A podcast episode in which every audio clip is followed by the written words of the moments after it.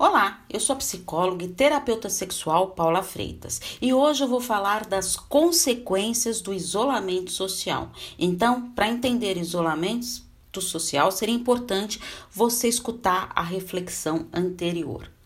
Quando nos isolamos de tudo e de todos, deve-se estar atento, porque existe o isolamento individual, que é quando a pessoa fica sozinha em seu mundo e não deixa as outras pessoas fazerem parte dele.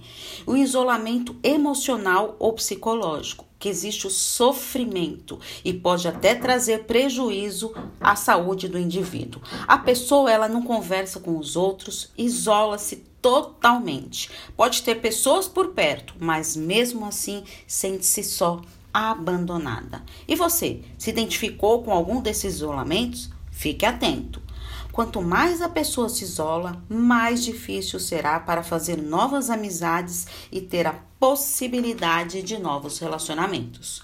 O isolamento social, ele pode levar a várias consequências, que são a solidão e o individualismo, medo de lidar com as pessoas, fobia social, estresse, crise de ansiedade e angústia, falta de ânimo, depressão, problemas de aprendizagem e atenção, dificuldade de tomar decisões. Analise o seu comportamento para rever a situação de isolamento social, mas tome muito cuidado com o autodiagnóstico. O diagnóstico só poderá ser dado por um profissional capacitado para isso. Se você desconfia que está vivenciando isso, estou à disposição para os atendimentos. É só enviar uma mensagem no meu WhatsApp no 11 98313 2371. Um grande abraço. Tchau, tchau.